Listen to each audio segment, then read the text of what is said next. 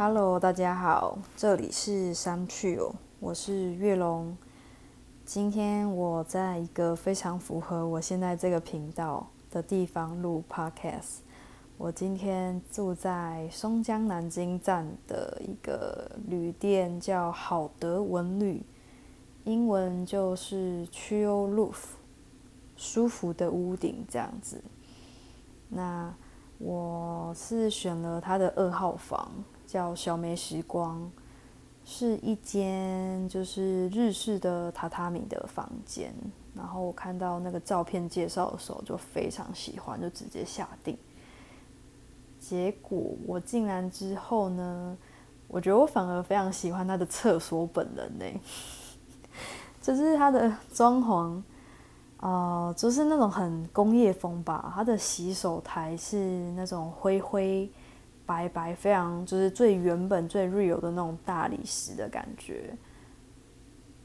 嗯，然后地板啊是木头，但是它是瓷砖做的这样子，所以它的呃色调也让人觉得非常的放松。然后它的墙壁也不马虎哦，它的墙壁是就是也是有点像大理石吧，只是颜色更偏深一点。就是灰黑黑黑的这样子，所以我今天在一个非常 chill 的地方，然后只有我一个人住这里，然后来录这一集的 podcast。今天的主题想要跟大家分享，呃，极简、极简主义，相信应该有些人有听过，就是像是什么断舍离呀这种，那。我会很想要分享这个，是因为我觉得我从接触极简之后，然后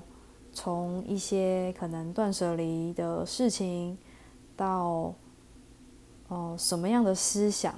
然后接着影响了我做了哪些行为，我觉得非常的，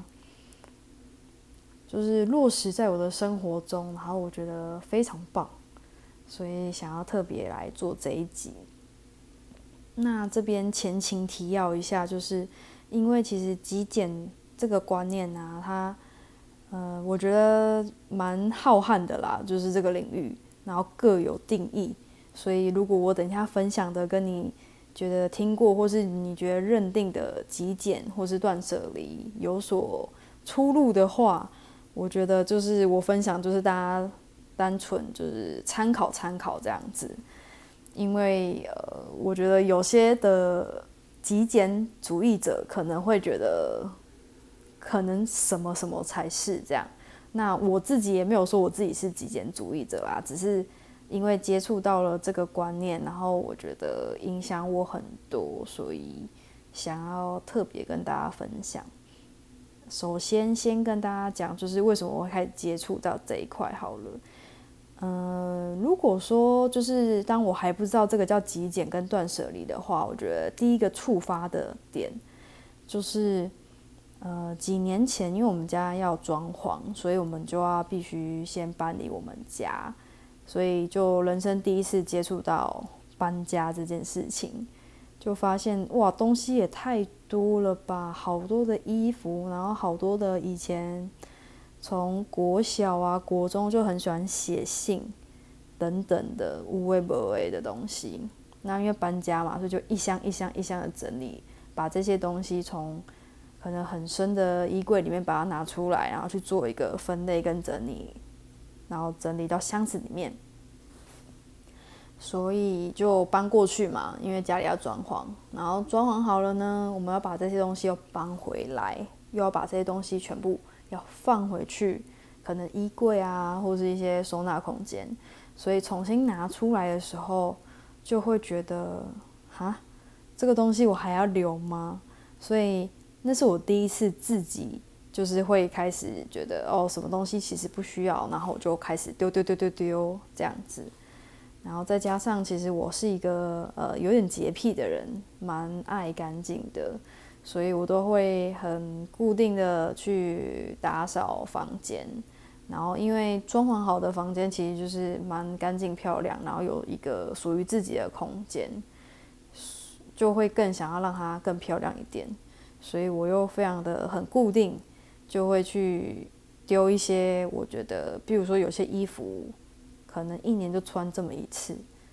或是嗯有些什么什么什么，我就会不想要了。我觉得不太会不不 有点卡住，不太会再使用的话，我就会呃就把它们都丢掉这样子。那我会很压抑，是其实我已经也做的很自然，是因为有一次我的朋友来我房间的时候，他有吓到，想说哇，你的东西怎么那么少？然后也有点影响到他，他回家就是也去整理他的房间，也丢了一些东西，因为他发现原来一个空间是东西少少的，其实是很舒服的。大家也可以想象，就好像你去住旅馆的时候，打开门那种很。整齐划一啊，然后没有什么杂物，就是你找东西也非常的容易这样子。这一块就是比较偏是我物品上面的极简，然后我从丢衣服，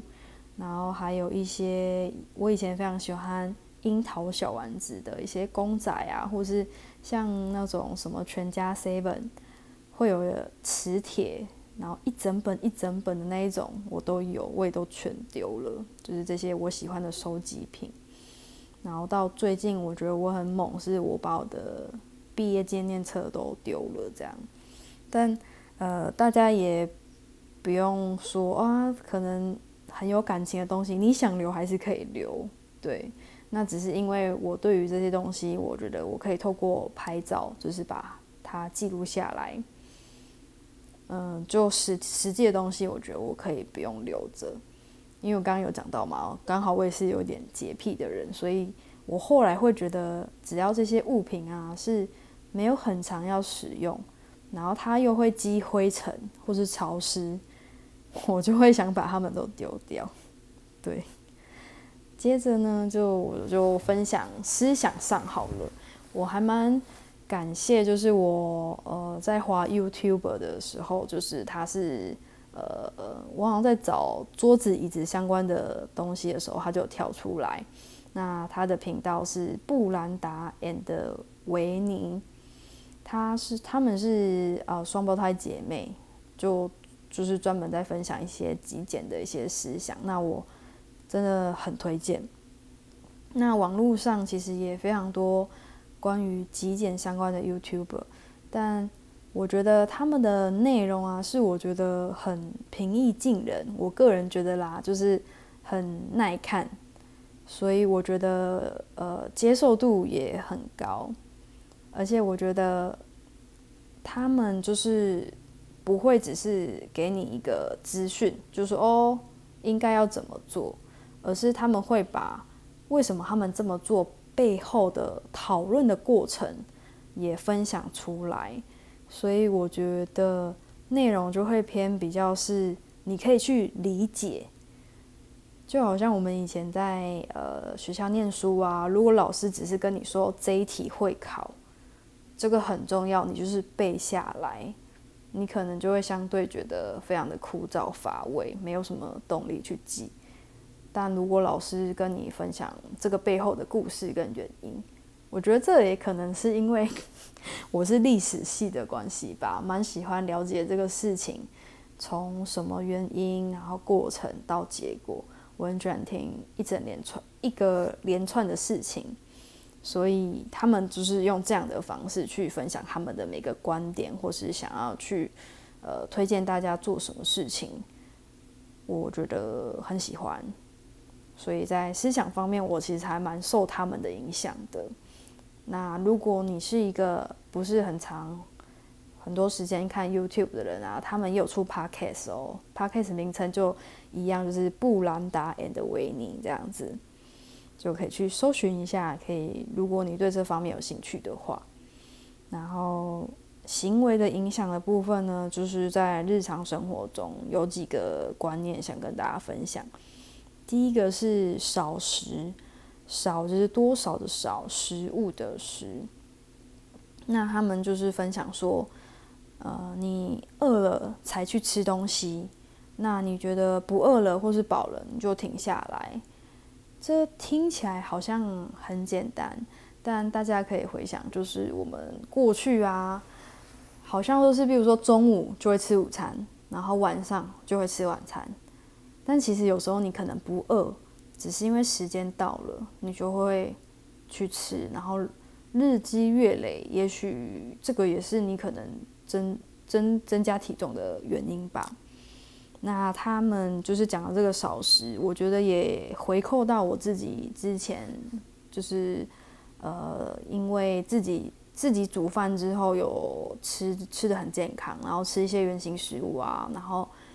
呃瘦了十二公斤左右，到现在维持了呃去年的五月二十到现在，现在是十一月初，对，所以。大概也有一年半了。那我从这个过程，其实我有发现，因为当我们瘦下来的时候，对于吃会非常的去注意要吃什么，然后也会去更感受自己现在的状态是饿还是不饿。所以我觉得少食跟我本来的生活也蛮像的。所以当他们这样讲的时候，我也会觉得说，哎，更去。落实这件事情。第二个呢，就是呃，倾听自己内心的声音，然后再去做你想做的事情。举例好了，呃，因为他们的工作还不错，就是自由工作者，所以他们没有一个老板，然后没有一个固定的，像我们比如上班族就是固定的朝九晚五，所以他们有时候。呃，也不会说一定是起来就做什么事情，而是当他起来的时候，他会感受一下现在身体的状况是呃疲惫的吗？或者是有点慵懒，还是觉得说，哎，等下吃个早餐就很有精神，才去工作，也相对会比较有效率。像他们有一次就分享说，呃，那一次起床之后。他们就突然觉得很想要找一个旅店住下来，想要来一个，比如说四天三夜的旅行，所以他们就去做了。就是他们那一天就没有工作。那当然，我觉得他们会有这样子的行为跟分享，也是，呃，因为他们还是有某个自己的，嗯，那个叫什么，呃，一种自律吗？就是他们还是知道有一个工作的进度该到哪边，他们还是会会去做。那只是说在那个大原则之下，他们很倾听自己嗯内在的声音声音。我这边也很想分享，就是嗯我最近啊也很蛮倾听自己内心的声音，就是有一种很很想要自由，就是那种自由。是一种，嗯，不知道大家是属于，呃，住在家里呢，还是在外面租房子呢，还是呃已经结婚了吗？就你有没有想过说，嗯，你回家的时间是可以自己决定的吗？以及就是如果你回家。然后或者太晚回家，你需要做报备吗？其实以前我还蛮习惯这件事情，就是哦回家或者说去玩，都会跟家人报备，说我到哪里了，就是也让他们安心。可是我最近就觉得，我好不想做这些事情哦。其实也才会有为什么我今天会住在这个好的文旅，就是有一点我花了一天时间，就是脱离我家这样子。那感觉很不错，就是从我想要这么做到我订了这个旅店，大概不到一天的时间，然后也很幸运，就是呃有有我想要选的这个房间这样子。然后第三个呢，我觉得也很棒，就是不要去设定一个目标，嗯，就是。当你去设定一个目标的时候，好像是有一种很束缚自己的感觉，就是哦，没做到就怎么样怎么样。那他们是很呃就是觉得说，其实你不要去预预太预期预期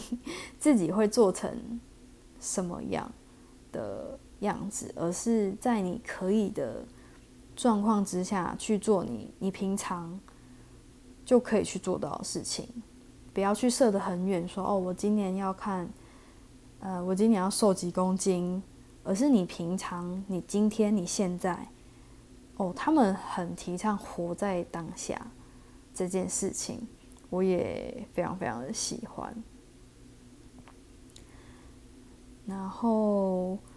就在这潜移默化之中啊，我也没有去计算我接触极简跟断舍离了多久，跟看了他们的频道多久。但我觉得我的生活有一种越来越简单，越趋向简单，不只是从。物品啊，思想啊，然后到可以，嗯，就是日常的生活吧，嗯，我不知道这样大家会不会觉得越来越不想听我讲 podcast？应该还好吧，就简单生活啦，我只能就是去去分享，就是我觉得我在极简之下。呃，一个最明确的收获，然后也很开心，来分享给大家。那如果大家有兴趣的话，就是也可以去找一个呃自己有兴趣的极简的 YouTuber 啊，或是看看他们的文章，或是你完全不知道这个是什么，然后也想要尝试看看的话，也非常鼓励你哦。那我们今天就到这里哦，谢谢大家。